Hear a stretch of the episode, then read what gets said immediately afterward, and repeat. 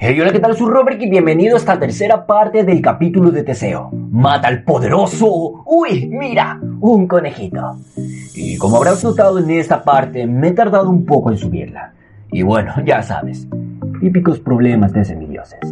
Pero ya sabes qué hacer. Recuerda seguirme en mis redes sociales para que sí estés al día con las actualizaciones de este capítulo y de todo este podcast. Además de recomendarla a tus amigos, para que así esta comunidad de amantes de la mitología griega siga creciendo. Sigue escuchándose, mi Dios. Después de otro adorable día en los páramos, Teseo llegó a una aldea llamada Cromión. En la plaza del pueblo una gran multitud gemía y sollozaba. Teseo pensó que igual estaban disgustados por tener que vivir en una aldea llamada Cromión, pero luego se dio cuenta de que estaban reunidos en torno al cuerpo machacado de un anciano. ¿Qué le ha pasado?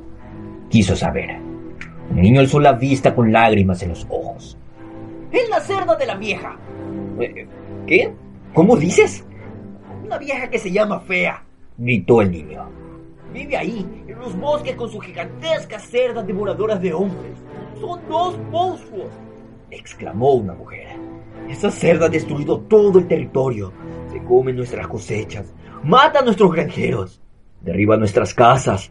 Y luego viene fea, la vieja, y nos roba las cosas de valor. Ah, mm, yo puedo arreglarlo, dijo Teseo. Mataré a la vieja y a la cerda. Tal vez esa no parezca una promesa muy heroica, pero los aldeanos exclamaron de tal alegría y se arrodillaron ante Teseo como si acabara de caer del monte Olimpo. Oh, y es verdad que se parecía un poco a un dios. Llevaba una enorme masa de bronce, una espada cara y unas sandalias alucinantes. ¿Quién eres, oh forastero? preguntó un tipo. Soy Teseo, hijo de Geo, rey de Atenas, y también hijo de Poseidón, dios del mar, y también hijo de Etra, princesa de Tricina. Los aldeanos guardaron silencio mientras hacían cálculos. Eh, dejadlo estar enseguida dijo Teseo. Mataré a la bandida fea y a su monstruosa mascota, la cerda de Cromión. Ah, por favor, no la llames así, objetó un granjero. No queremos que nuestra aldea quede inmortalizada por culpa de una cerda devora hombres. Así pues, la bestia fue para siempre conocida como la cerda de Cromión, y es por lo único que se recuerda a esa aldea. Teseo se puso a deambular por la zona, buscando a la corrina del puente. No le costó encontrarla. Solo tuvo que ir siguiendo el rastro de cadáveres, cosechas pisoteadas y granjas en llamas. La cerda era tan grande como un granero. Y era una comparación muy fácil, puesto que en ese momento el animal estaba hurgando entre las ruinas de uno, mientras buscaba seguramente granjeros muertos. Tenía el pellejo gris moteado cubierto de espinas del tamaño de espadas, y las pezuñas embarradas de sangre y tripas y su olor. Ah, dioses míos. Incluso desde el otro lado del campo, aquella peste por poco deja inconsciente a Teseo. Dudaba que volviera a comer bacon en su vida. ¡Eh, cerda! le llamó. ¡Qué rico! ¡Miau, Aquellas fueron las palabras mágicas. La cerda se dio vuelta, vio un héroe jugoso y apetitoso y se lanzó a la carga. Puedo deciros por experiencia personal que un cerdo gigante dispuesto a atacarte mm, no tiene nada de gracioso ni de entrañable. Cuando ves venir esos ojos oscuros y malvados y ese morro dentudo, eh, sí, tienen dientes. Ah, lo único que te apetece es salir corriendo pegando alaridos hasta el búnker anticerdos más cercano. Pero Teseo se mantuvo firme. En el último segundo la engañó y se apartó hacia la izquierda para clavarle la espada. La cerda gruñó de rabia, dio media vuelta y atacó de nuevo. Esta vez, Teseo la esquivó apartándose hacia la derecha. Otro dato sobre los cerdos gigantes. No son muy listos y dan media vuelta peor que mal. Nunca intentéis atacar uno en paralelo porque eh, no hay manera. Teseo estuvo haciendo de matador hasta que el cerdo se agotó. El animal se por tantas heridas que cayó desplomado.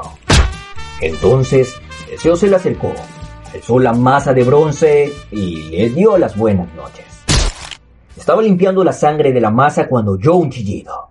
Una mujer gorda con un vestido de arpillera se acercaba renqueando con un hacha de batalla enorme en las manos. Tenía la piel de un gris moteado y el pelo levantado en una oscura maraña de greñas. ¿Esta cerda era pariente suya? Preguntó Deseo. Porque se parece. Era mi animal de compañía, idiota, gritó la mujer. ¿Qué has hecho? Usted debe ser fea. Sí, y es una buena fuente de ingresos en el negocio del bandidaje. Bueno, señora, pues me veo obligado a denunciarla por tener animales de granja dentro de los límites de la aldea de Cromión. Así como por matar, saquear y ser fea sin licencia.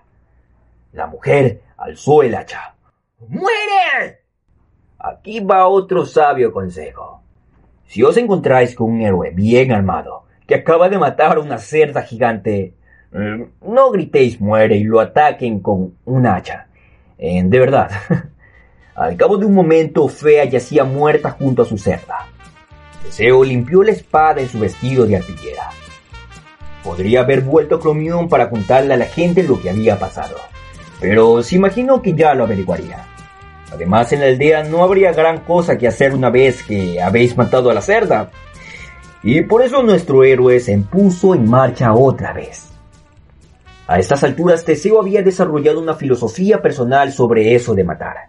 Atacaría solo si lo atacaban primero, y siempre que fuera posible, derrotaría a sus enemigos de la misma manera que intentaron derrotarlo a él. Que le pegaban con un garrote, Teseo les quitaría el garrote y los matarían con él. Que lo ataban un pino, él los ataría dos pinos. Aquel sistema le parecía justo, y además divertido. Solo sentía no haber podido matar a Fea con su propia cerda gigante, pero, en fin. Aquella filosofía solo era aplicable hasta cierto punto. Una tarde Teseo andaba caminando por la cima de un acantilado de 30 metros de altura, porque los héroes suelen hacer cosas como esas. El mar relumbraba allí abajo, y él notaba la agradable calidez del sol en el rostro. Estaba tan tranquilo y relajado que Teseo empezó a inquietarse. Por suerte, a unos 15 metros por delante de él, un bandido salió dando un brinco de detrás de una roca y gritó. ¡La bolsa o la vida! El tipo llevaba la ropa negra y polvorienta, unas sandalias de cuero no tan buenas como las de Teseo y un sombrero también negro de ala ancha. Un bañuelo le cubría la parte inferior de la cara y apuntaba a Teseo con una ballesta. Teseo sonrió. Tío, me alegro de verte. El tipo bajó la punta del arma. ¿Sí? Pero por supuesto, ya me aburría. El bandido parpadeó. Ah, bueno, vale. Eh, esto es un atraco. Dame todo lo que tengas. La espada, la masa y desde luego esas sandalias. Uf, se ven estupendas. Supongo que no habrá manera de evitar algún enfrentamiento, ¿verdad? Es que estoy intentando no matar a nadie a menos que se me ataque. Ah, tú entiendes. El bandido se echó a reír. ¿Tú matarme a mí? Ah, por favor. Muy buena esa. Ah, mira, vamos a hacer una cosa. Si me lavas los pies como muestra de respeto, no te mataré. Me llevaré tus cosas, pero te dejaré con vida. Es mi última oferta. La mención del lavado de pies avivó la memoria de Teseo. Ah, madre mía. Ah, ya, mi madre me habló de ti. Tú debes ser Esciro. El salteador hinchó el pecho. Pues claro que sí. Soy famoso.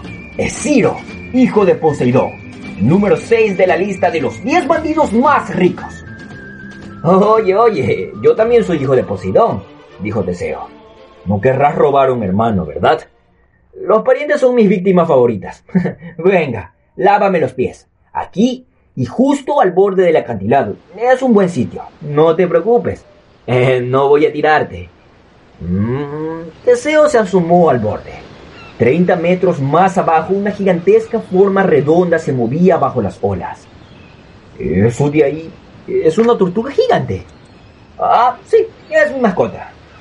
Y come seres humanos. Es decir, si tiraras a tus víctimas por ese acantilado, como has dicho que no harías, eh, se las comería, ¿verdad? Ah, mi tortuga es una hembra, se llama Molly, y por supuesto que no come seres humanos. ¡Qué tontería! Como si tener una tortuga gigante llamada Molly no fuera ya una tontería.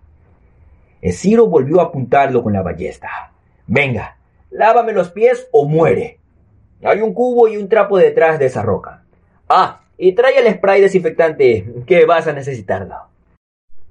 Teseo dejó con cuidado las armas y fue a por los trastos para lavarle los pies a Esciro.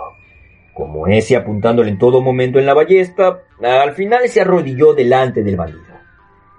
¡Que te diviertas!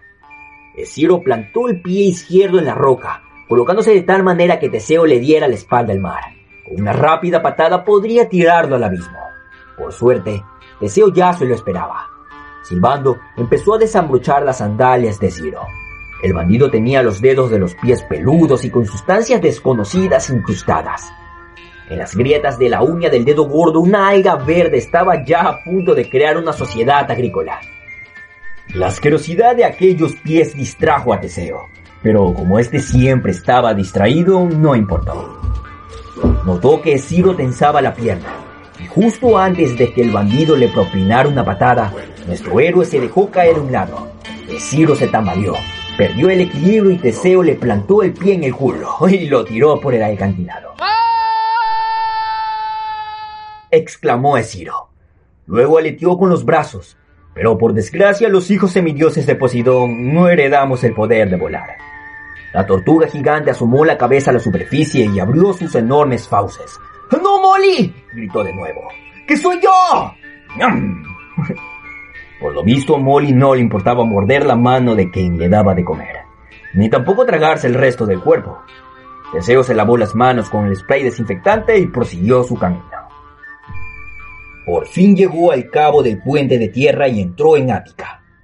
Anamek me dice que la estrecha franja de tierra que conecta dos grandes extensiones de tierra se le llama Ixmo. Eh, yo no puedo ni pronunciarlo, pero ahí lo dejo para los frikis de la geografía. Teseo llegó a la ciudad de Leusis, que era famosa por su templo de Demeter. Pero resulta que en lugar de estar vendiendo baratijas turísticas de la diosa y ofreciendo visitas guiadas, los ciudadanos corrían de un lado al otro, pegando alaridos y buscando algún sitio donde esconderse. ¿Qué pasa? preguntó Teseo a uno. El rey se ha vuelto loco. Quiere pelear. Ah. Teseo frunció el ceño. Su madre le había advertido sobre Cerción, el rey de Leusis. Por lo visto era un tipo cruel y muy fuerte, y era muy aficionado a matar viajeros pero no le había mencionado que le gustara pelear. Total que Teseo fue hasta el fuego ceremonial que había en el centro de la ciudad. Por lo general, ese era el lugar más seguro de cualquier ciudad griega. Los viajeros y embajadores se dirigían allí para declarar sus intenciones pacíficas y aceptar la hospitalidad local. Sin embargo, en ese momento la hospitalidad local le proporcionaba un tío más grande que un oso, que andaba dando zancadas con una capa dorada reluciente unos calzoncillos de líquera también dorados y una máscara con unos agujeros enormes por los ojos, que parecía sospechosamente otro par de calzoncillos. ¿Quién luchará conmigo? Bramaba el hombre de los calzoncillos. ¡Yo soy Sarción, el rey! Vaya, dijo Teseo, qué disfraz más brillante. ¡Ah! echó a correr a lo loco hacia el templo de Demeter Arreó un puñetazo a una columna de mármol y derribó todo el porche frontal. Oye, oye, no deberías andar destrozando templos, protestó Teseo. Y además, eso no puede ser bueno para los puños. Yo soy Cerción, volvió a exclamar. Derrótame a la lucha y podrás ser rey. Si no, te mataré. El rey se interrumpió de pronto, como si le hubieran olvidado lo que estaba haciendo. Es probable que el esfuerzo de juntar tantas palabras le hubiera contorsionado el cerebro. Teseo se planteó qué hacer. Era obvio que el rey Cerción se le había ido la pinza. A lo mejor, los dioses le habían castigado con la locura por los años que había pasado matando a viajeros y labrando su infame reputación.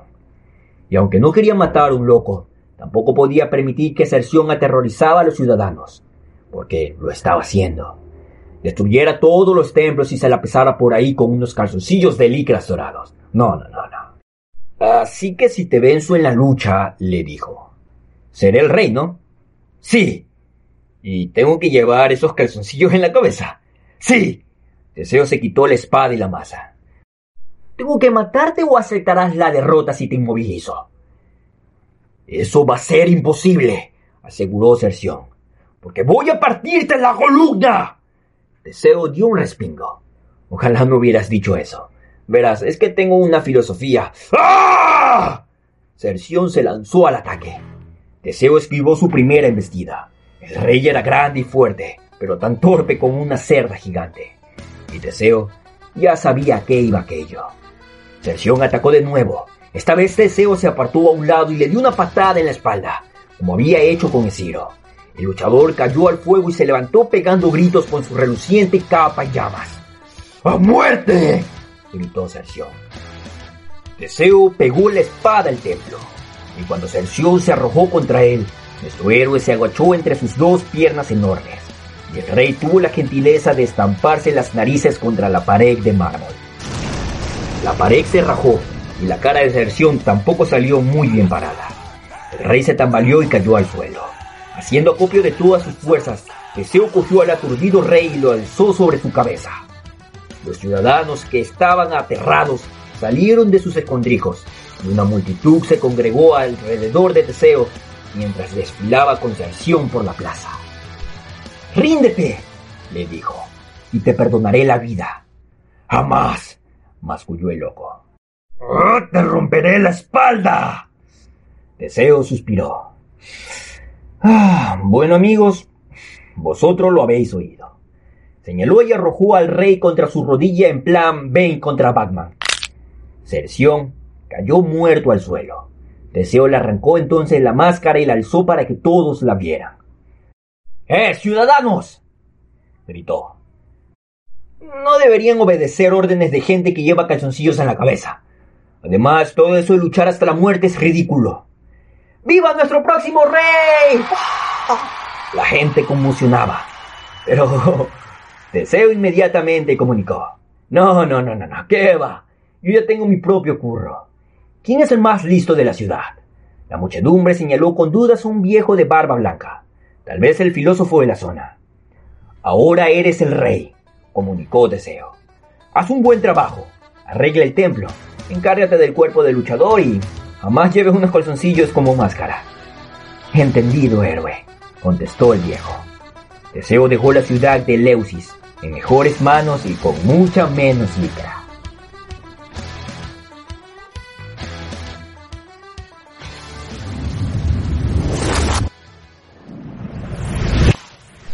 Y hasta aquí dejaré la tercera parte de este capítulo.